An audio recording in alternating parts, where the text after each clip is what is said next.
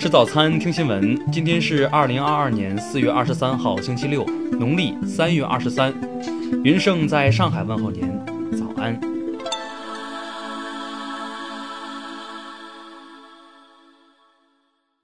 首先来关注头条消息。近日，网传北京环球影城内一名男孩对威震天竖中指，并踢了机器人一脚。四月二十二号。环球影城客服工作人员告诉吉木新闻记者，会将情况上报给相关部门。网传视频显示，北京环球影城主题公园内，三名孩子站在威震天面前合影。个头较高的男孩突然对威震天竖了中指，威震天怒批：“你妈妈还在这儿呢，你丢的是你妈妈的脸。”这时，男孩再度转身朝威震天左侧腿部位置踢了一脚。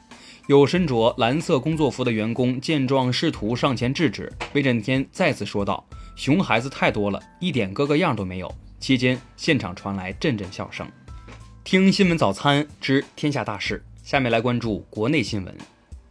近期，一支联合研究团队研究证明，接种三剂灭活疫苗可显著降低奥密克戎感染者疾病严重程度，有效缩短病程，并通过真病毒中和试验。证明了灭活疫苗针对奥密克戎变异株的持续有效性。上海市二十二号召开新冠肺炎疫情防控新闻发布会称，上海市疫情已连续几天呈下降趋势，封控区逐步缩小。二十二号十六时至二十二时，北京市新增本土新冠肺炎确诊病例四例，其中朝阳区两例，顺义区两例。另有一例核酸复核阳性人员及九例核酸初筛阳性人员。生态环境部二十二号消息，去年指导地方对近一点五万家企业开展了一轮土壤污染隐患排查，排查结果表明，近七成企业存在或多或少的土壤污染隐患。农业农村部二十一号印发通知，要求未发生疫情地区严禁以防疫为由不让农民下地。二十二号，中部六省今年一季度 GDP 出炉。GDP 总量方面，河南位列第一；增速方面，江西领跑六省。近日，四川省人力资源社会保障厅等印发通知，进一步招收规模，吸引更多优秀博士后留川创业创新，最高补助达九十万元。重庆宣布，从今年三月开始至今年年底启动。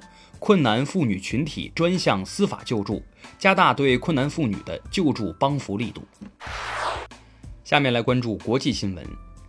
乌克兰总统泽连斯基二十一号表示，乌军现在无法穿越俄罗斯控制区域，并抵达马里乌波尔的封锁线。俄罗斯联邦车臣共和国领导人卡德罗夫二十一号表示。俄军已控制马里乌波尔亚速钢铁厂具有重要战略意义的行政大楼。美国总统拜登二十一号再度宣布向乌克兰提供价值高达八亿美元的军事援助，其中包括一款首次出现的神秘无人机。美国总统拜登二十一号宣布禁止与俄罗斯有关的船只进入美国港口。二十二号，法国总统马克龙和德国总理舒尔茨相继警告，对俄罗斯实施天然气禁运，可能会对欧洲造成严重后果。英国财政部二十二号消息，英国已向俄罗斯天然气股份公司以及子公司授权于五月底前使用卢布支付俄罗斯天然气款项。自二零二二年以来，日本各地都出现严重的教师不足问题。对此，日本文部科学省紧急发布通知称，应设置新的许可证制度，呼吁没有教师资格证的社会人才积极应聘。